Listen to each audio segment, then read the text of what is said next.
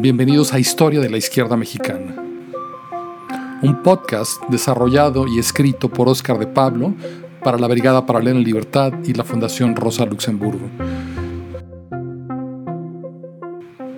La Brigada Paralela en Libertad es una asociación civil sin fines de lucro dedicada desde hace más de 10 años a promover la lectura y la historia de México. Apóyanos eh, suscribiéndote a nuestro canal de YouTube, Instagram, Twitter y Facebook. Bienvenidos.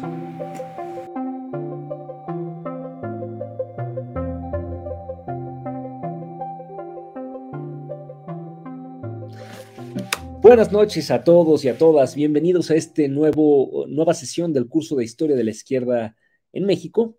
Eh, yo soy Óscar de Pablo y este curso nos llega gracias a la Brigada para Leer en Libertad y a la Fundación Rosa Luxemburg.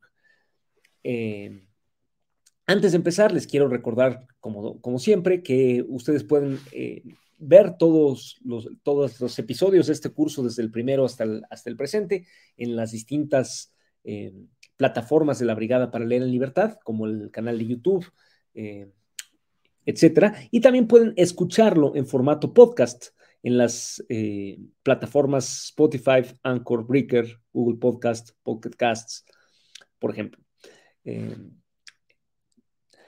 Lo presentamos en vivo todos los martes, pero pueden escucharlo este, en cualquier momento.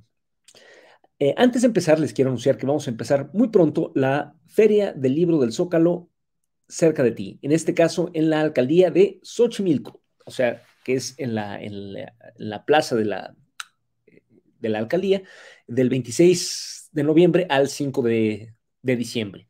En particular, quería decirles que el próximo martes, justamente, bueno, que el viernes es la inauguración, pero que el eh, a, las, a las 12 horas, pero el, próximo martes voy a, voy a estar ahí. Em, eh, el programa se va a transmitir desde ahí em, y vamos a estar eh, distribuyendo gratis el libro Entiendes el valor o te vale, Introducción a la economía marxista, este, el martes a las 7 de la noche. Entonces, si quieren irme a ver ahí y a recibir un libro, pues estaría padre. Bien, en la sesión de hoy eh, llegamos a un año clave en la historia de México, que es el año de 1958. Fue un año de, luchas sociales importantísimas y se me ocurrió contárselos eh, desde el punto de vista de, dos de sus protagonistas centrales, el ferrocarrilero Demetrio Vallejo y el líder del magisterio de la, Ciudad de México, Otón Salazar. Este, fueron protagonistas de las luchas de ese año, pero sus vidas eh, se extienden hasta muchas décadas después, por lo tanto, pues es una manera de contar la historia del siglo XX, de la izquierda mexicana del siglo XX y de la sociedad mexicana del siglo XX a través de la vida de estos dos hombres. Bien, Demetrio Vallejo Martínez nació en una familia de habla zapoteca en el poblado oaxaqueño de El Espinal, en pleno Istmo de Tehuantepec. Nació el 7 de noviembre de 1910, es decir, 20 días antes de que iniciara la Revolución Mexicana. Em, tres años antes de su nacimiento, Porfirio Díaz había inaugurado la línea férrea del Istmo, que conecta el puerto de Salina Cruz en el Pacífico con Puerto Madero, hoy Coatzacoalcos, en el Golfo. Así que cuando Demetrio era pequeño y el canal de Panamá aún no se completaba, el paso terrestre del Istmo tenía una importancia económica gigantesca y en torno a esa línea férrea organizó toda la vida social de la región. Así que la familia Vallejo se estableció cerca de la estación ferroviaria de Mogoñé, a medio camino entre la ciudad oaxaqueña de Matías Romero y el poblado veracruzano de Jesús Carranza, eh, justo a la mitad de la línea férrea del Istmo. Ahí Demetrio terminó la primaria y comenzó a trabajar como ayudante de estación mientras aprendía el oficio de telegrafista de ferrocarriles. Antes de cumplir los 18 años, ya trabajaba para el ferrocarril del Istmo en la ciudad de Matías Romero. Ahí comenzó su activismo sindical y a los 22 años se afilió al recién fundado Sindicato de Trabajadores Ferrocarrileros de la República Mexicana, en su sección 13, que es la de eh, Matías Romero. Por esa época vivía en esa pequeña ciudad un popular activista campesino llamado Eulogio Ortiz Corsino, que militaba en el Partido Comunista. Vallejo lo conoció y recibió de él sus primeras nociones de socialismo. En esa época, los activistas del recién fundado sindicato ferrocarrilero tenían claro que no bastaba luchar por los intereses inmediatos de su gremio, sino que debían aprovechar el aparato con el que contaban para organizar a otros gremios, pues un movimiento sindical fuerte era necesario para defender los intereses a largo plazo de, de la clase obrera en su conjunto. Así que el sindicato ferrocarrilero envió organizadores para ayudar a la fundación de los otros sindicatos industriales. Primero el minero metalúrgico en 1934 y al año siguiente, ya en el sexenio de Lázaro Cárdenas, el petrolero. En ese contexto, Demetrio Vallejo, que entonces tenía 24 años, se trasladó a Puerto México, que no solo era el punto terminal del ferrocarril del Istmo, sino también un importante punto de extracción petrolera, entonces bajo propiedad de la compañía británica El Águila. Ahí los trabajadores petroleros estaban metidos en un conflicto con la empresa y Vallejo, como representante del sindicato ferrocarrilero, se dedicó a ayudarlos. Ahí conoció a una de las dirigentes nacionales del Partido Comunista Mexicano, Consuelo Uranga, que entonces era pareja de Valentín Campa y también se hallaba en Puerto México asesorando a los obreros. Fue Uranga quien convenció a Demetrio Vallejo de unirse formalmente al Partido Comunista. Al mismo tiempo, eh, Vallejo participó también en la organización de, de, los trabajadores de un buen número de pequeñas empresas de la región, hasta que en 1936 pudo fundar con ellos la Federación de Trabajadores del Istmo, que pertenecía a la recién fundada CTM. Ya en otras partes he narrado el papel que tuvo el sindicato ferrocarrilero, eh, bajo Juan González, en la fundación de la CTM y después en la lucha de 1937 contra las maniobras antidemocráticas de Fidel Velázquez, y cómo esa lucha terminó cuando, presionado por la Comintern, el Partido Comunista se vio obligado a adoptar la línea de unidad a toda costa, y a su vez presionó al sindicato ferrocarrilero a volver al redil de la CTM. En marzo de 1940, Vallejo, que a sus 29 años era ya un, destacado líder eh, ferrocarrilero local, viajó a la Ciudad de México como delegado en el Congreso Nacional Extraordinario del Partido Comunista, el mismo que terminó con la expulsión de Valentín Campa y Hernán Laborde, que eran también ferrocarrileros, y su reemplazo por Dionisio Encina. Aunque a través de, Consuelo Uranga, Vallejo había conocido ya a Campa, en ese punto no se opuso abiertamente a su expulsión. Sin embargo, dada su trayectoria posterior, lo más probable es que tampoco le, le entusiasmara mucho. Durante la primera mitad de los años 40, es decir, durante la Segunda Guerra Mundial, el movimiento comunista internacional entró en una fase de colaboración política con los gobiernos capitalistas de Occidente, que incluyó la disolución de la Internacional Comunista en 1943. Ese mismo año, el Partido Comunista Mexicano, influido por el líder estadounidense Earl Browder y contando con que en adelante podría colaborar amistosamente con el régimen capitalista mexicano, se reorganizó para dejar atrás la estructura de células que había adoptado en tiempos de la persecución. Esto significó disolver las células industriales que el partido tenía en los sindicatos, entre ellos el ferrocarrilero. Y a muchos cuadros obreros esta idea no les gustó. Pero la dirección de Dionisio Encina del PCM era muy rígida y para principios de 1946 decidió expulsar a una nueva camada de inconformes, que esta vez incluía a Demetrio Vallejo. En este punto, Vallejo cuestionaba las consecuencias organizativas de la política de conciliación con el régimen, pero no la política misma. Así que ni él ni ningún otro de los expulsados dejaron de votar como mandaba el partido, es decir, por el candidato oficialista Miguel Alemán. Así, ese julio, las distintas camadas de expulsados del PCM se organizaron en una eh, corriente aparte, a la que llamaron Acción Socialista Unificada, que dirigían eh, los líderes expulsados en 1940, Hernán Laborde y Valentín Campa, y el panadero, líder panadero expulsado en 1943, Miguel Ángel Velasco. Vallejo, que entonces estaba por cumplir los 36 años, también se unió a esa organización. Por esa época se casó con una maestra veracruzana originada de Tlapacoya, llamada Laura Garamendi, con la que tendría dos hijos, Raúl y Ferneley. Mientras tanto, su militancia sindical continuaba y en más de una ocasión llegó a ser secretario de la sección 13, la de Matías Romero.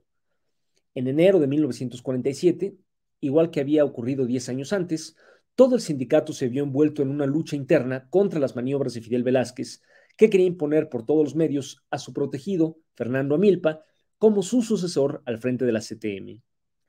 En marzo, dirigido por eh, Luis Gomezeta y por Valentín Campa, el sindicato ferrocarrilero terminó por romper con la CTM para impulsar la fundación de una nueva confederación independiente, la CUT. Como he contado en otras partes, a mediados de 1948, un priista llamado Jesús Díaz de León, y apodado El Charro, llegó a la Secretaría General del Sindicato Ferrocarrilero. Inmediatamente acusó a sus antecesores de malversación de fondos y pidió a las autoridades que los investigaran. Esto contravenía los estatutos del sindicato, así que el comité ejecutivo resolvió destituir a Díaz de León y convocar a una nueva convención para elegir a su reemplazo. Esa fue la ocasión que eligió el gobierno para firmar por la fuerza su autoridad sobre el sindicato ferrocarrilero. El día que la convención debía inaugurarse, pistoleros de la corriente oficialista y policías de paisano ocuparon las sedes sindicales, impidieron la entrada de los delegados eh, enemigos y en su ausencia proclamaron secretario general al Charro Díaz de León, eh, violando los estatutos del sindicato. Pese a la evidente infracción a los estatutos y a la democracia sindical que eso suponía, las autoridades laborales inmediatamente reconocieron a Díaz de León, legalizando así la imposición. Debido a esto, los líderes sindicales impuestos por la coerción estatal priista pasaron a ser conocidos como charros. En los siguientes días, Luis Gomezeta fue arrestado y Campa tuvo que pasar a la clandestinidad, hasta que el año siguiente fue arrestado él también.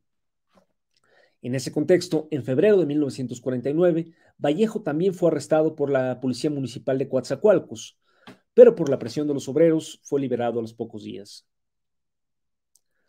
Mientras tanto, el Partido Comunista había seguido expulsando disidentes de izquierda. Para 1950, estos ya eran suficientes como para fundar un partido propio en torno al grupo de la Borda y Campa, al que llamaron Partido Obrero Campesino de México. La política general de este partido era idéntica a la del PCM, aunque algo más radical en cuanto a su táctica sindical. Vallejo participó en la fundación de este partido, que sería su organización durante los siguientes 10 años. Mientras tanto, el control priista del sindicato ferrocarrilero se fue consolidando hasta que en 1951 el Charro Díaz de León pudo heredarle la secretaría a otro priista protegido suyo, David Vargas Bravo. Sobra decir que mientras estos burócratas eran cada vez más duros con sus propios afiliados, más blandos se mostraban frente a la empresa y al gobierno, al, que debían su puesto, aceptando cada vez peores contratos. A pesar de todo, el sindicato ferrocarrilero aún mantenía la tradición de renovar eh, a su secretario general cada tres años, así que en su momento heredaron el puesto los priistas Ricardo Velázquez y después Samuel Ortega. Fue a este último a quien le tocó enfrentar el estallido ferrocarrilero de 1958. Pero antes de entrar a, ese, a los sucesos de ese año clave, quiero introducir al segundo personaje del día de hoy. Otón Salazar Ramírez nació el 17 de mayo de 1924, es decir, 14 años después que Vallejo, en el poblado de Alcozauca, en el noreste de Guerrero, cerca de Tlapa de Comonfort.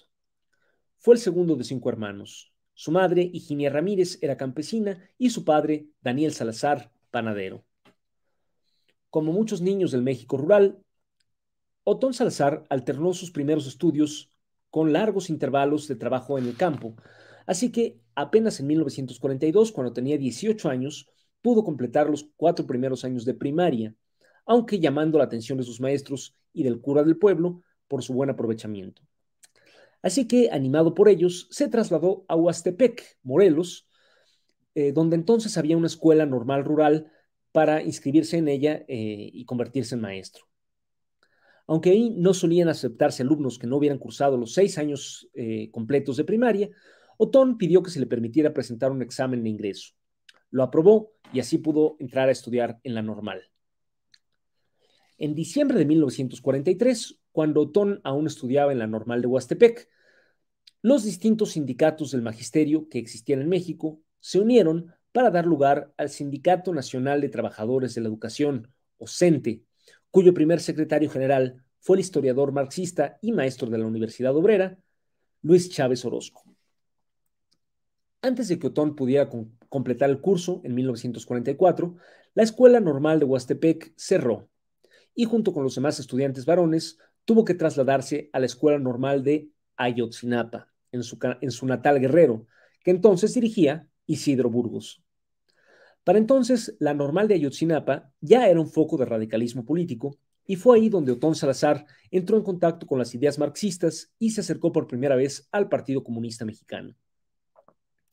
Según parece, sin embargo, no ingresó formalmente al partido o bien ingresó solo para retirarse al poco tiempo, pero en todo caso siguió simpatizando con sus ideas.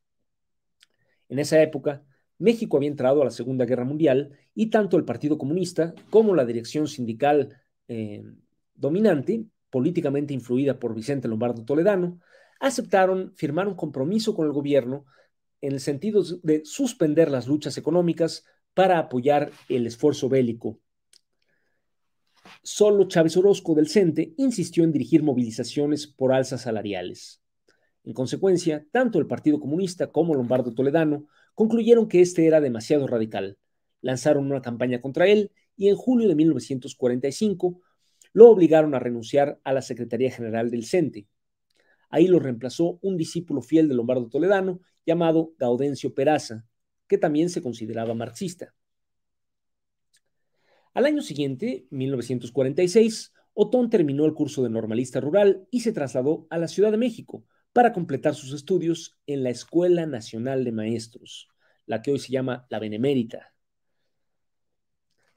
Ese año, Miguel Alemán, el candidato del partido oficial, que, él mismo había rebautizado PRI, llegó a la presidencia con el apoyo tanto de Lombardo Toledano como del Partido Comunista y sus escisiones.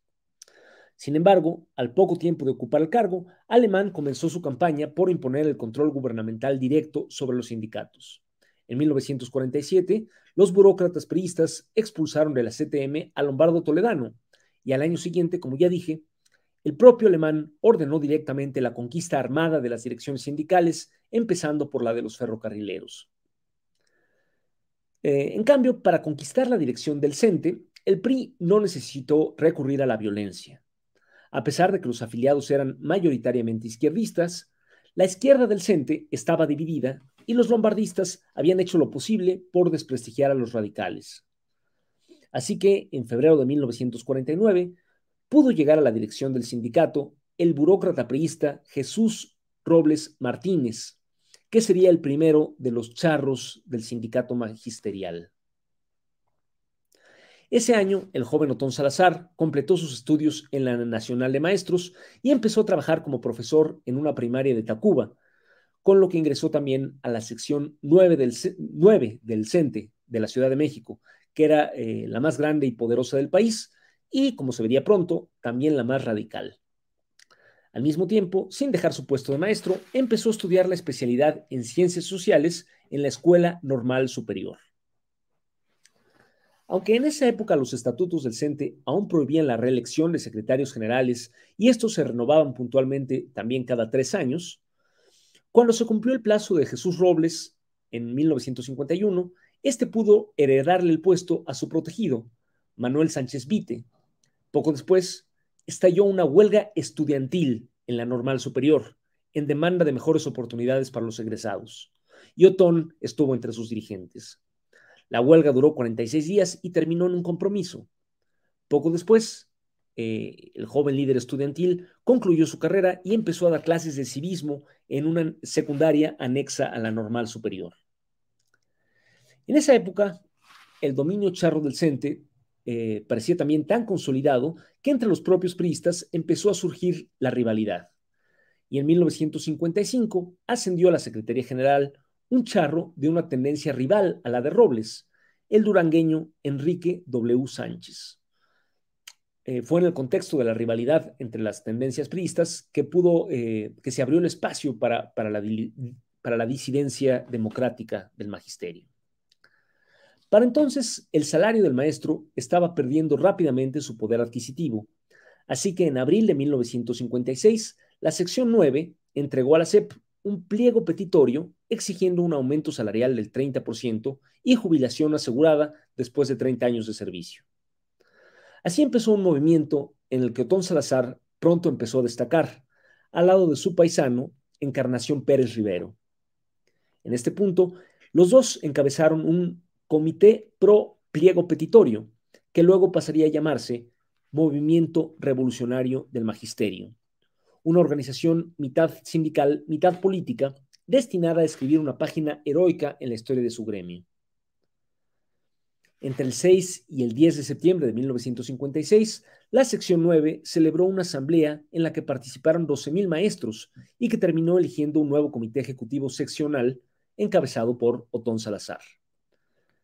Sin embargo, democratizar la sección no sería tan fácil, pues la Dirección Nacional del CENTE pronto acusó al nuevo comité ejecutivo de divisionista y lo desconoció. Así, el movimiento pareció derrotado y el año de 1957 fue de relativa calma. Así estaban las cosas cuando a finales de ese año, el PRI postuló para las elecciones presidenciales del año siguiente a Adolfo López Mateos, un candidato mucho más popular y prometedor que sus antecesores. A pesar del brutal autoritarismo con que el régimen capitalista mexicano había tratado al movimiento obrero en los dos sexenios anteriores, la izquierda estalinista seguía concibiendo su misión como la de apoyar a ese mismo régimen o cuando mucho presionarlo para que completara los fines democráticos de la Revolución Mexicana. Después de todo, esta perspectiva había sido aprobada por el infalible Stalin. Dentro de este marco estratégico, el más grande de los partidos marxistas, el Partido Popular de Lombardo, llamó a votar por el candidato oficial, y los otros dos, el Partido Comunista Mexicano y el Partido Obrero Campesino Mexicano, consideraron seriamente hacer lo mismo, y solo tras una lucha interna acordaron postular un candidato opositor. Lo más revelador es que incluso el movimiento revolucionario del magisterio, que tan audaz se mostraría en sus tácticas de lucha, también se fue con la finta y llamó a votar por el candidato priista. Nunca antes la audacia revolucionaria con que los dirigentes conducían el movimiento social había contrastado tan tajantemente con la timidez de sus perspectivas a nivel político. Así habían sido educados por su supuesta vanguardia. Sin embargo, la lealtad a la clase trabajadora de Vallejo y de Otón Salazar era totalmente sincera y pronto los llevaría a contradecir en la práctica esta perspectiva teórica.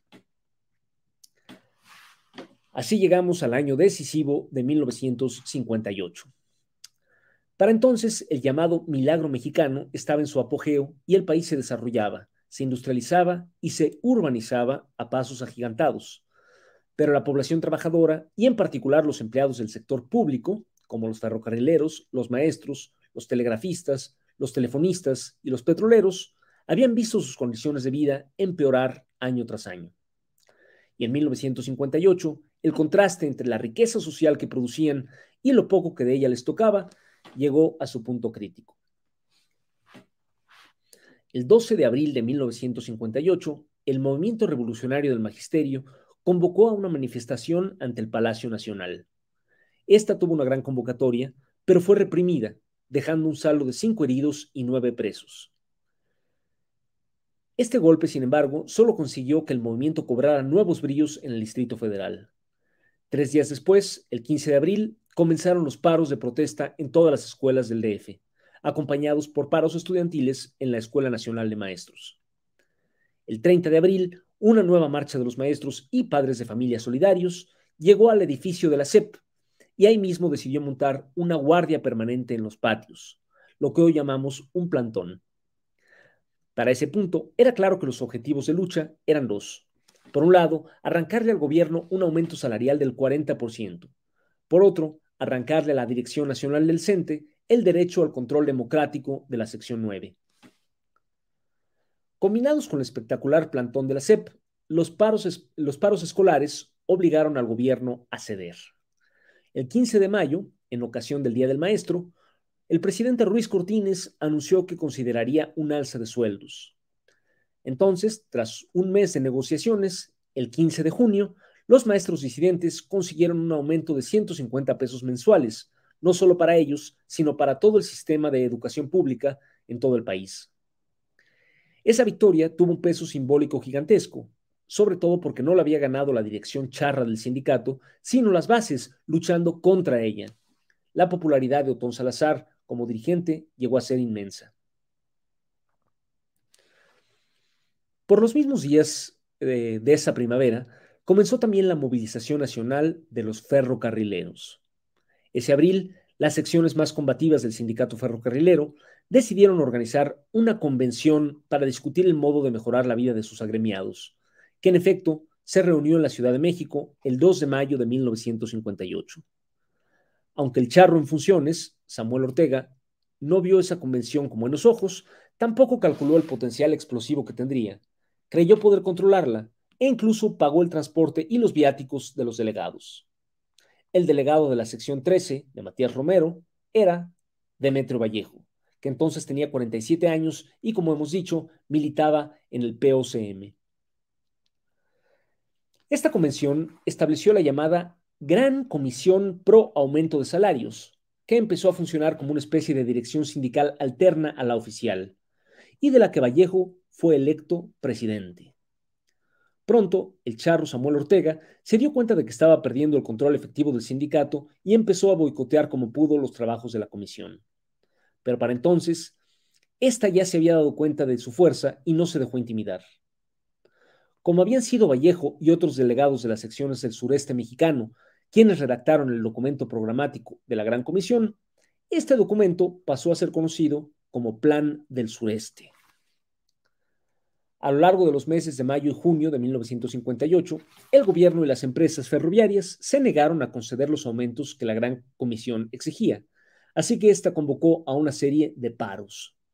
Estos comenzaron el 26 de junio, abarcando cada vez más horas del día, hasta culminar en un paro de 24 horas el día 30. Para entonces, el presidente Ruiz Cortines se había dado cuenta de la gravedad de la situación. A la noche siguiente, la del primero de julio, recibió en Los Pinos a Vallejo y los demás miembros de la comisión, y tal como, había hecho con los maestros del DF, en una audiencia de 14 minutos, les prometió un aumento de sueldo considerable a cambio de que detuvieran los paros. La lección, una vez más, era clara.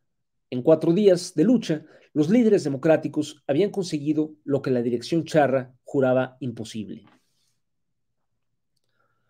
Una semana después, el 6 de julio, tuvieron lugar las elecciones presidenciales. Como era de prever, López Mateos ganó sin problema, con cerca del 90% de los votos. Por la derecha se le oponía el PAN, pero por la izquierda no se le oponía nadie, pues el candidato del PSM no había conseguido ni siquiera el registro. A nivel político electoral, el grueso de la clase obrera aceptaba la primacía del PRI. Pero, cosa notable, a nivel sindical, su batalla contra el mismo PRI apenas empezaba.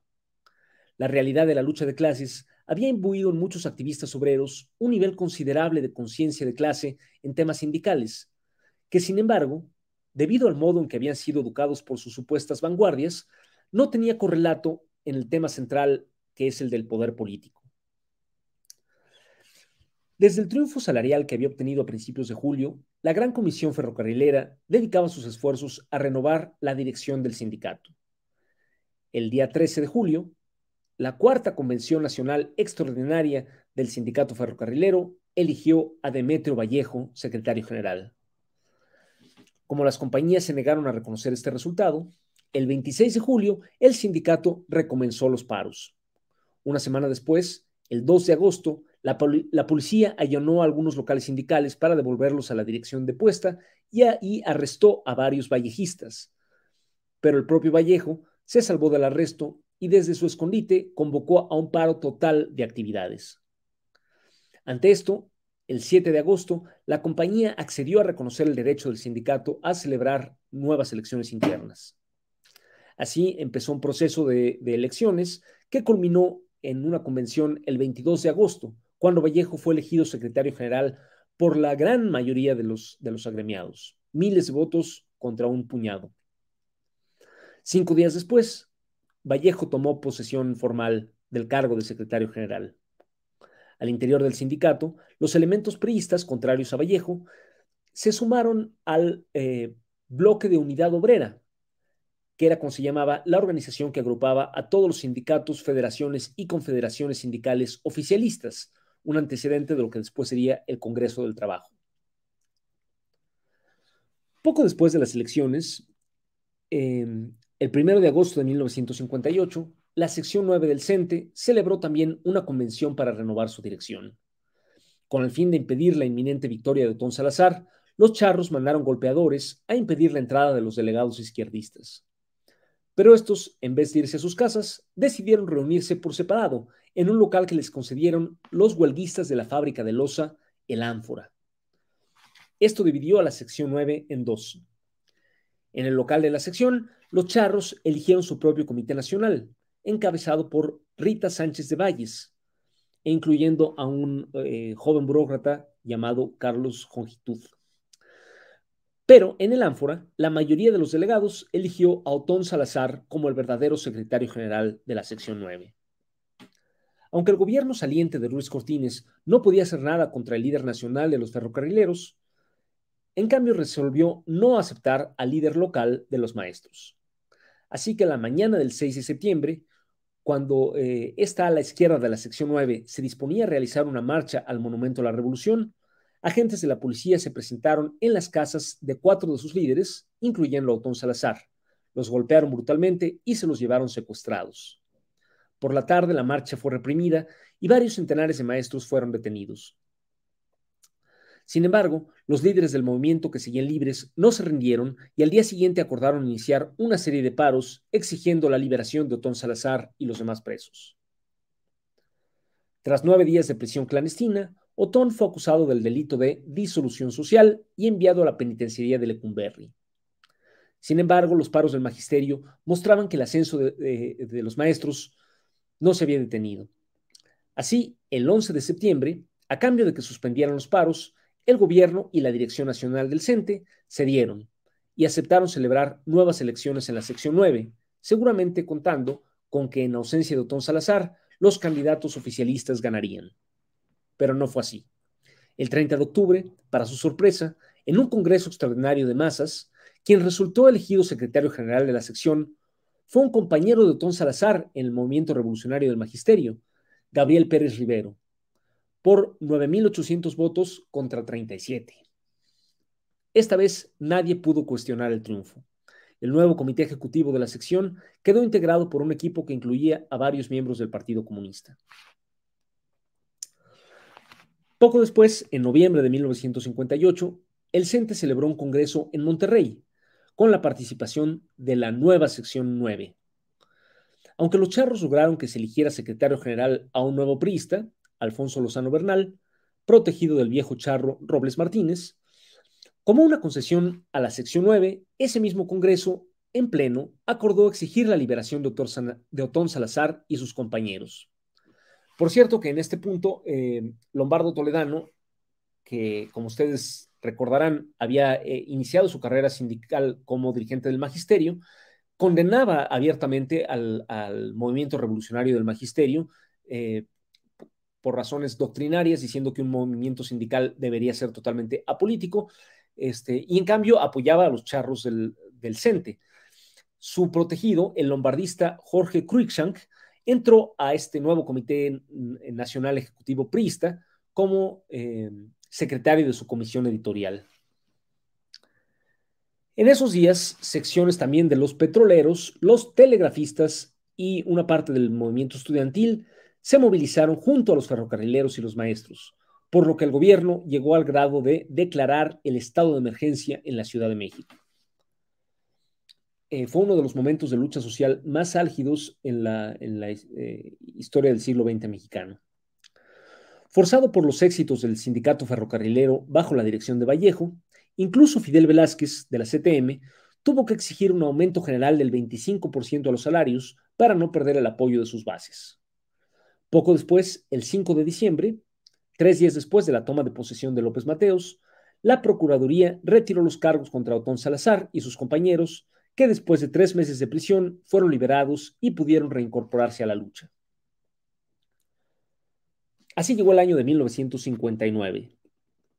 El 25 de febrero, eh, los ferrocarrileros estallaron una nueva huelga, esta vez contra la Compañía de Ferrocarriles Nacionales.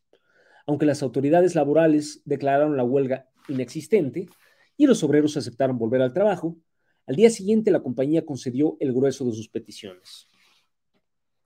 Un mes después, el 25 de marzo, en plena temporada vacacional de Semana Santa, estalló una nueva huelga por revisión contractual, esta vez contra el Ferrocarril del Pacífico y el Ferrocarril Mexicano.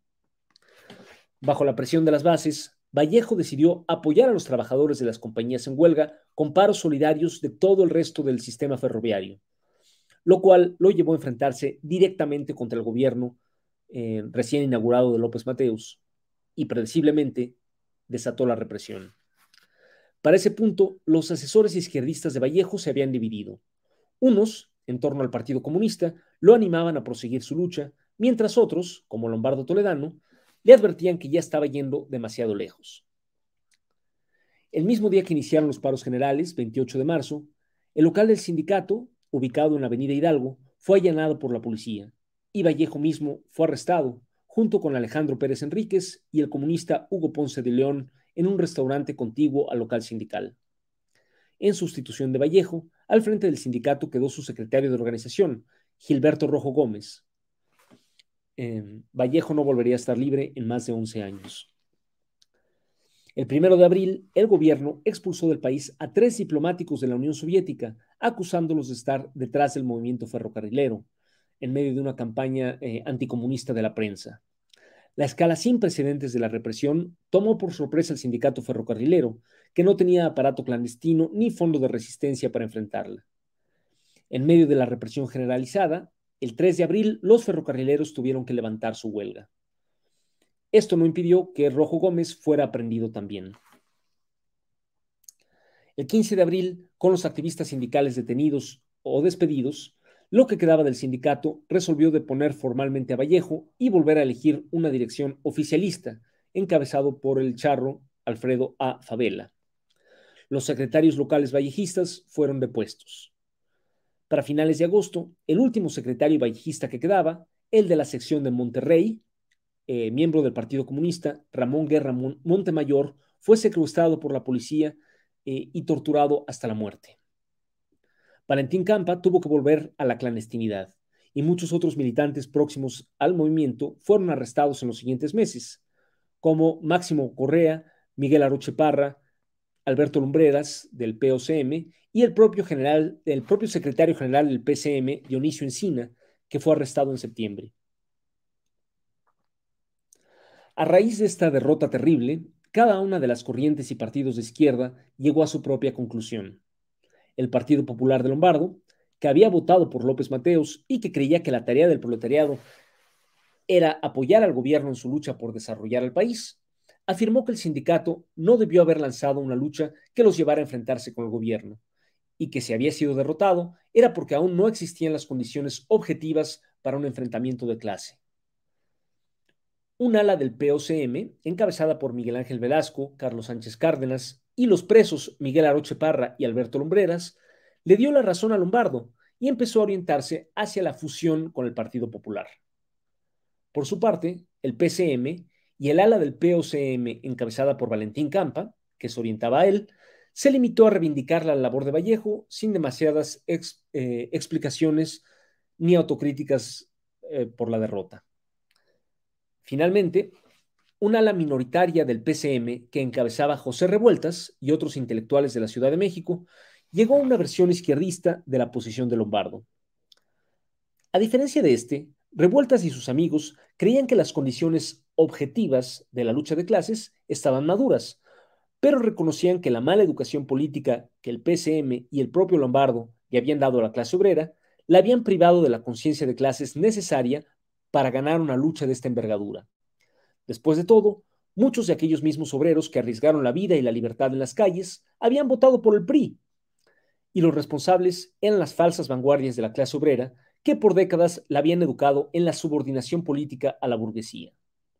Así pues, Revueltas terminaba coincidiendo con Lombardo en que había sido un error lanzar las huelgas de febrero y marzo, aunque según él lo que faltaba eran las condiciones subjetivas para llevarla al final, es decir, la conciencia política.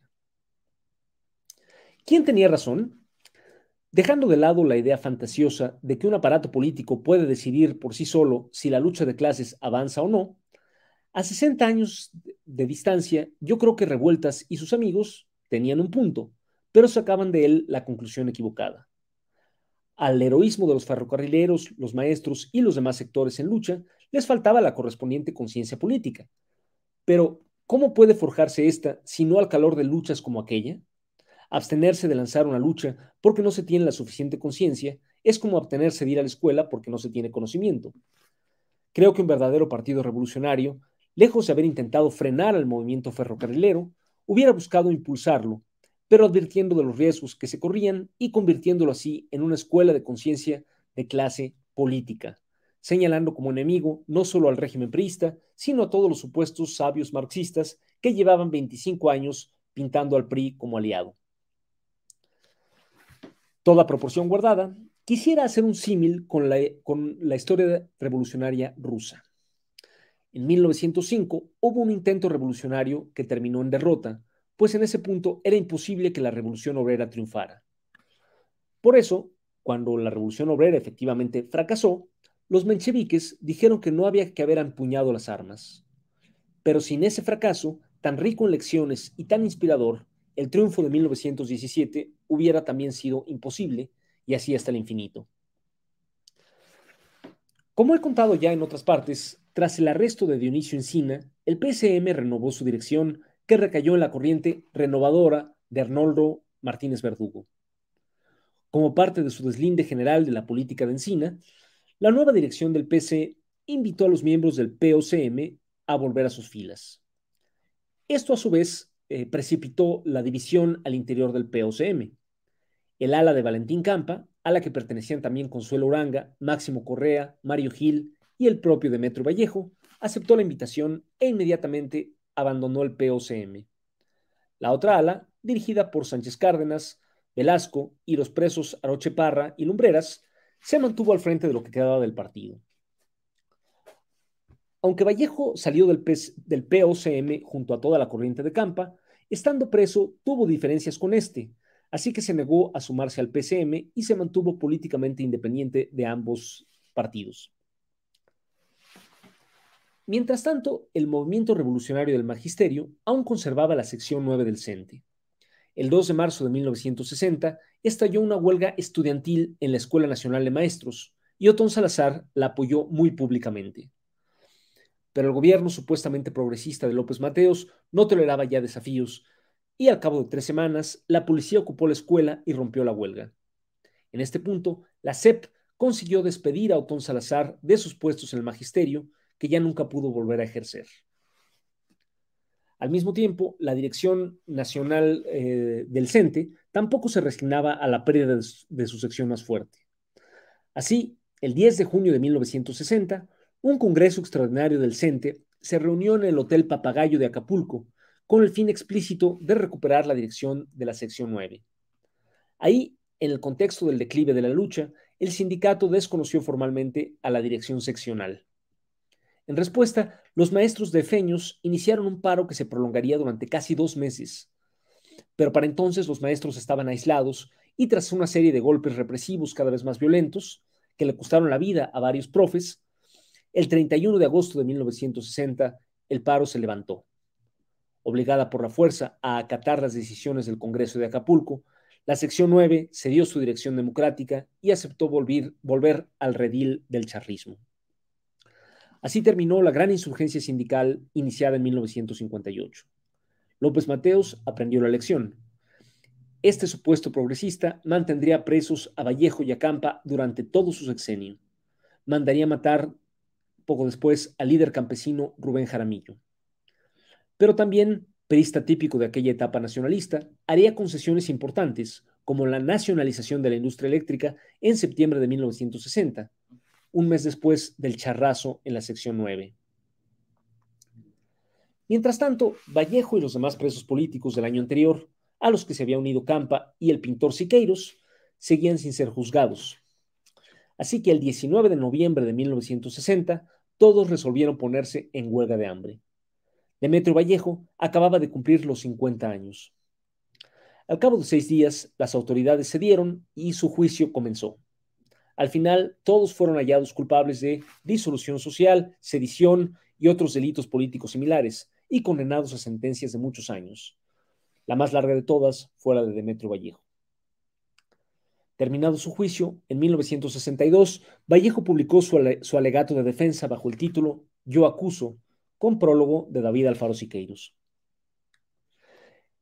En 1966, los que aún seguían presos, incluidos Vallejo y Campa, fueron transferidos de Lecumberri a la penitenciaría de Santa Marta Acatitla. Ahí Vallejo siguió luchando y escribiendo. En 1967 terminó en la cárcel su libro Las luchas ferrocarrileras que conmovieron a México. El 29 de marzo de 1968, teniendo 57 años, Vallejo inició una nueva huelga de hambre, esta vez pidiendo que se le respetara su confinamiento.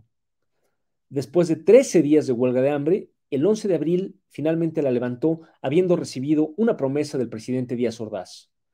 Pero como la promesa no se cumplió, el 18 de julio Vallejo recomenzó su huelga de hambre. Esta duró dos semanas, eh, en el curso de las cuales, en en la Ciudad de México empezó el movimiento estudiantil de 1968, con el que Vallejo se solidarizó. Finalmente, las autoridades carcelarias lo obligaron a alimentarse con un sonda recurriendo a una camisa de fuerza. Para entonces, Vallejo era el preso político más famoso de México. El fin de su huelga de hambre coincidió, eh, como dije, con el, movimiento del movimiento con el inicio del movimiento estudiantil y popular de 1968 que a su vez enarboló la liberación de Vallejo como una de sus principales demandas. En esa época, los dos hijos de Vallejo, Raúl y Fernelli, eran estudiantes, el uno de matemáticas y el otro de economía. El primero terminó sus estudios con honores, pero el segundo empezó a perder la vista y no pudo completar la carrera. Sin embargo, pudo usar su extraordinaria inteligencia para iniciar una carrera inusual. Se volvió jugador profesional de ajedrez. Mientras Vallejo estaba preso, Otón Salazar continuó su lucha. En los años que siguieron al charrazo de la sección 9, tanto su propia experiencia como los sucesos mundiales, especialmente la Revolución cubana, contribuyeron a radicalizar mucho su política. Ignoro cuáles eran eh, las diferencias que lo mantenían apartado del Partido Comunista en ese punto, pero en 1962 eh, colaboró con fuerzas más pequeñas y más radicales, como la Liga Leninista Espartaco de José Revueltas y el movimiento de Jaramillo en Morelos, con los que consideró seriamente eh, iniciar una guerrilla. En cualquier caso, para 1964, el partido, cuando el Partido Comunista lanzó la campaña de eh, Ramón Danzós Palomino, ya Otón Salazar simpatizaba con este partido eh, y participó en la campaña electoral. Y al año siguiente ingresó formalmente en el Partido Comunista. En esa época regresó a su natal Guerrero, donde militó al lado de jóvenes maestros como Lucio Cabañas y Serafín Núñez, que después serían cuadros de la guerrilla.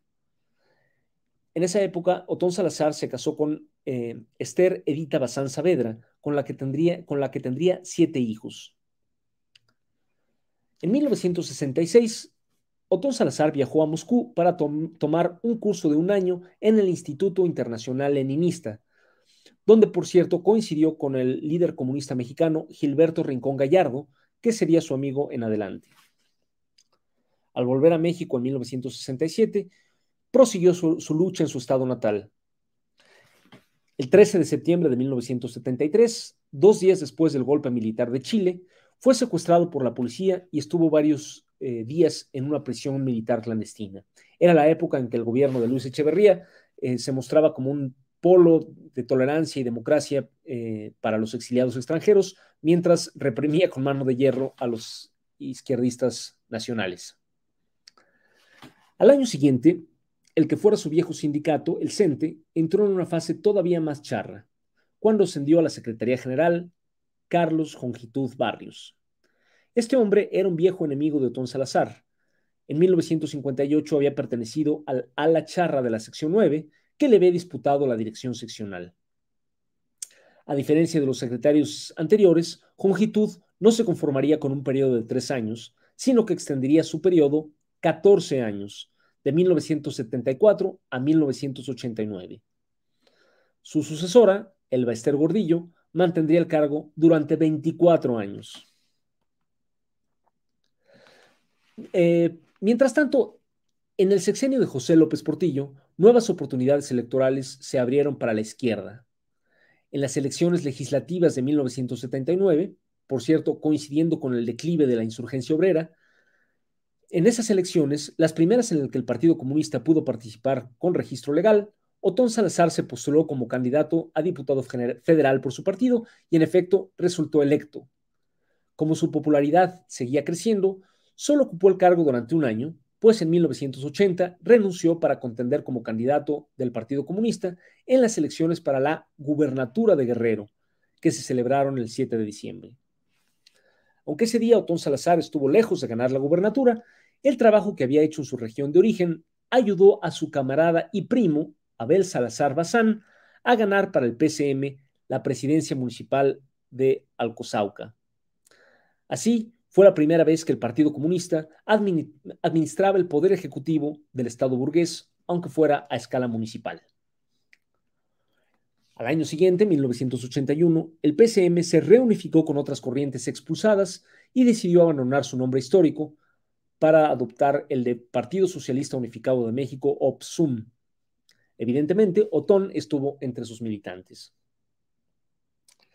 A todo esto, Vallejo había salido de la cárcel después de más de 11 años de presidio en julio de 1970, cuando se derogó el delito de disolución social si durante esos años la lucha obrera había estado relativamente replegada, su liberación coincidió con el inicio de un nuevo auge, el de los años 70. Ajeno de momento a todo partido político, a su salida de la cárcel, Vallejo se abocó al movimiento sindical y empezó a recorrer los centros ferrocarrileros del país para levantar a sus bases. Pronto adoptó como táctica la toma directa de las instalaciones sindicales por los afiliados, empezando por su base histórica, la sección 13 de Matías Romero. Para enero del año siguiente, pudo fundar el Movimiento Sindical Ferrocarrilero, que buscaba coordinar a todos los disidentes de izquierda al interior de su sindicato. Para entonces, la Secretaría General del sindicato aún se renovaba cada tres años, pero todos los secretarios eran priistas, por cierto, afines al viejo líder Luis Gomezeta, el mismo hombre que en los años 40 había sido víctima del charrazo, pero que desde entonces se había convertido él mismo en el mayor charro ferrocarrilero. Ese año, la lucha de Vallejo coincidió con la del dirigente electricista Rafael Galván, que dirigía la tendencia democrática del SUTERM, y juntos fundaron la Insurgencia Obrera, el centro organizado de un ascenso de masas que abarcó prácticamente a toda la clase obrera mexicana.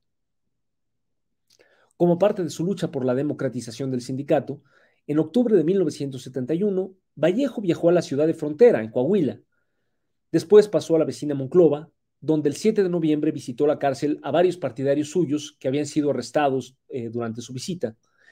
Y ahí él mismo fue eh, aprendido en las puertas de la prisión. Ese día cumplía 61 años. Fue liberado a los cuatro días tras el pago anónimo de una fianza. De vuelta en la Ciudad de México, ese mismo mes se reunió con el ingeniero Eberto Castillo, con quien había coincidido en la cárcel, y con otras eh, personalidades de izquierda, fundó el llamado Comité Nacional de Auscultación y Consulta. Ese 30 de diciembre, tanto él como Valentín Campa fueron arrestados una vez más e interrogados como sospechosos en el descarrilamiento de un tren. En la cárcel pasaron el año nuevo y fueron liberados el primero de enero. Durante los siguientes meses, la toma de locales sindicales por los vallejistas llegó a su punto más alto, abarcando, además de Matías Romero, secciones como la de Frontera, Irapuato, Nuevo Laredo y hasta el mismo Monterrey. Tomas que frecuentemente duraban semanas y hasta meses y solo terminaban con la intervención violenta de la policía y el ejército. Em, pero Vallejo también quería eh, incidir en la política.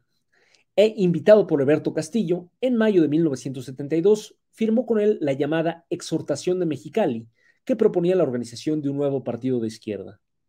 Y en efecto, al cabo de dos años, en 1974, participó con Eberto Castillo en la fundación del Partido Mexicano de los Trabajadores, PMT, ocupando su secretaría de organización.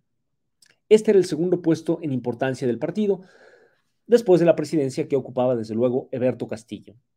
la, ideología del, Partido Mexicano de los Trabajadores era en cierto modo similar a la del PSUM, pero se, quería deslindar más tajantemente de la, de la eh, jerga marxista eh, internacional para ah, adaptarse más al lenguaje usual de los trabajadores mexicanos y a su ideología. En diciembre de 1976, Vallejo recibió una noticia triste.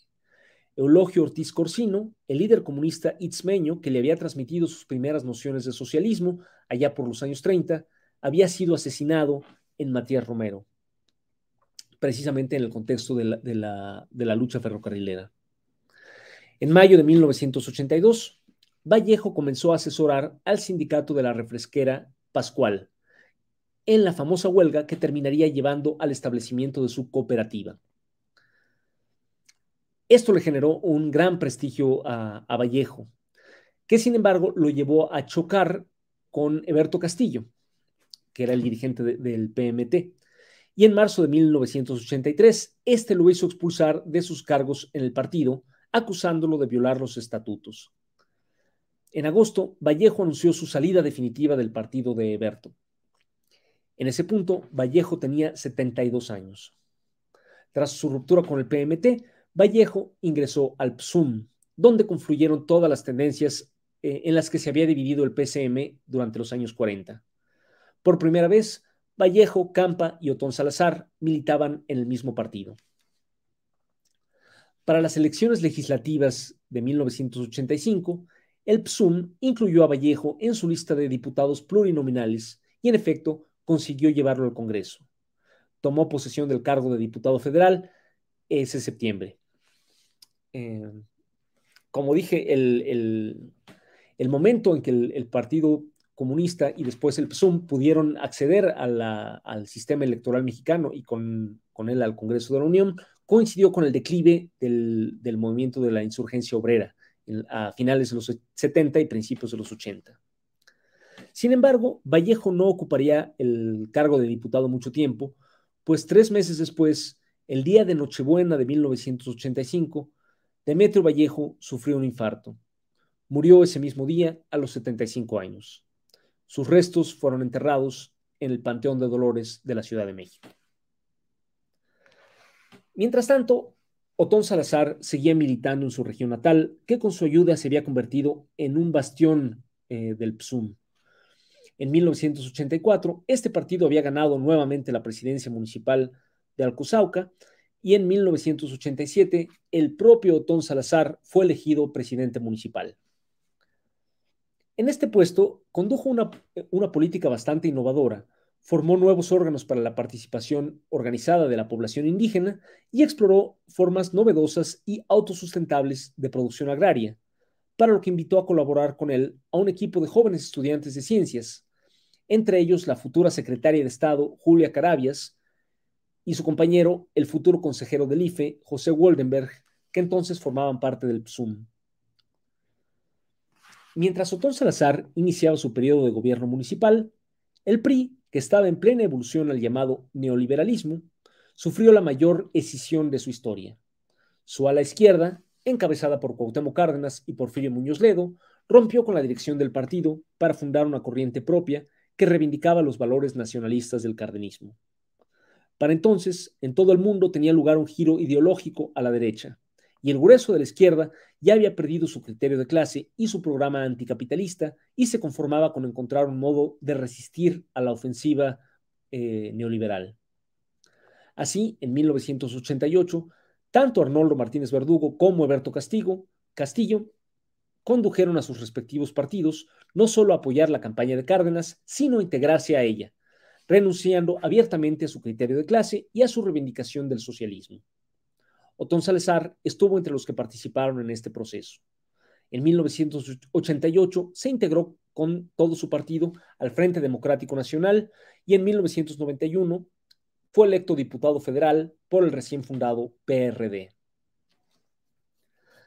Desde ese puesto, eh, le tocó enfrentar la represión de los primeros años del salinismo y después participó en los primeros éxitos electorales del PRD, cuando éste ganó la jefatura de gobierno del DF y la gubernatura de Tlaxcala. Sin embargo, a, a, diferencia de la mayoría de sus compañeros en el PRD, Otón nunca se reconcilió con la idea de militar en un partido que no fuera socialista. Tras completar su segundo periodo como diputado, el 14 de octubre de 1998, con 74 años de edad, Otón Salazar renunció al PRD. En la carta que le escribió a quien entonces era presidente nacional del partido, Andrés Manuel López Obrador, le decía que su formación como marxista-leninista no encajaba en ese partido y que prefería quedarse chiflando en la loma antes que traicionar sus ideales. Al año siguiente, 1999, eh, su viejo camarada del Partido Comunista, Gilberto Rincón Gallardo, fundó un partido llamado Partido Democracia Social, que en cierto modo se reivindicaba socialista, e invitó a Otón a unirse a él. Eh, y Otón aceptó. Sin embargo, este partido resultó ser aún menos izquierdista que el PRD y en 2000, cuando el panista Vicente Fox llegó a la presidencia, Rincón Gallardo aceptó colaborar con su gobierno. Esto desilusionó muchísimo a Otón Salazar, que rompió inmediatamente con Rincón Gallardo. A partir de entonces se dedicó a la lucha ya directamente por reforjar el Partido Comunista. En septiembre de 2002, el Congreso guerrerense le concedió la presea Sentimientos de la Nación, y al aceptarla, él se la dedicó a la memoria de los guerrilleros asesinados y a los presos políticos. En 2005, el perredista Seferino Torreblanca ganó la gobernatura de Guerrero, pero para entonces Otón no consideraba que el PRD fuera muy distinto al PRI. Otón Salazar murió pobre el 4 de diciembre de 2008 en Tlapa de Confort, Guerrero, a los 84 años. En su tumba mandó poner la hoz y el martillo. Y bueno, con esto acabo eh, la charla de hoy. Eh, les recuerdo todo lo que les dije al principio. En primer lugar, que eh, todas las sesiones de este curso, desde la primera hasta la actual, pueden oírse en todas las plataformas donde, donde la estén eh, viendo y oírse como, como podcast también.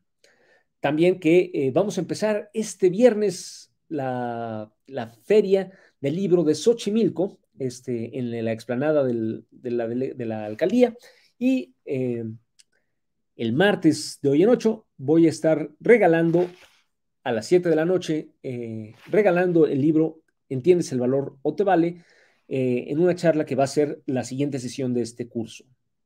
Entonces, ahí nos vemos. Ojalá nos, podamos ver ahí.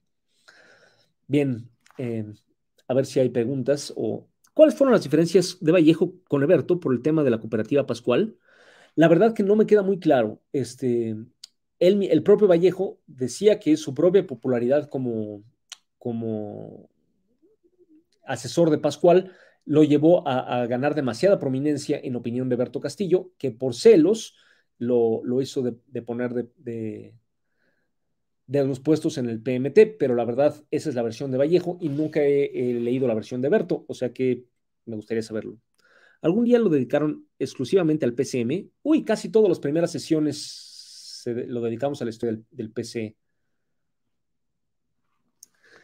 Sé que no tiene mucho que ver con la charla de hoy, pero ¿sabrías de algún acervo histórico del que se puede sacar información de la CGT entre el 20 y el 30? Es para mi tesis, dice Vladimir y SZG.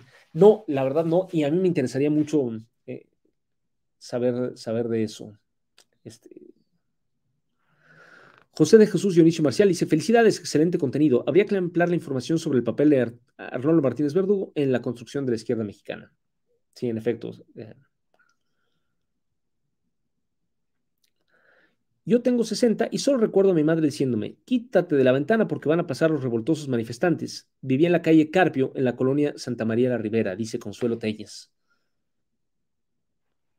Manuel Castañeda Rodríguez, siento haber llegado tarde. Abordaste el tema de la creación del, eh, sindicato eh, de trabajadores petroleros de la República Mexicana y su inclinación al socialismo. No, lo toqué de, pasada, pero no, no, lo, no, lo, no lo toqué. En efecto, el el, sindicato petrolero fue uno de los, fue el tercer gran sindicato de industria después del ferrocarrilero y el minero metalúrgico que se formaron. participó en muchas de las mismas cosas y sufrió un charrazo poco después del ferrocarrilero que lo, que lo sometió al, dominio eh, priista, pero después de haber eh, sido dirigido por eh, izquierdistas, ¿no? En particular un, un, líder del Partido Comunista.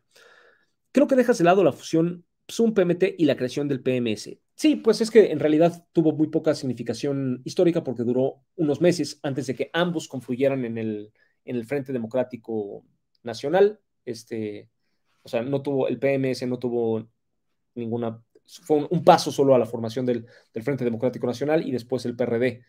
Este... Cora Cabañas, cordiales saludos. Quiero un ejemplar de Tienes el valor de Vales, pero vivo en Mérida, Yucatán. Híjole, pues, ¿cómo te lo haremos llegar?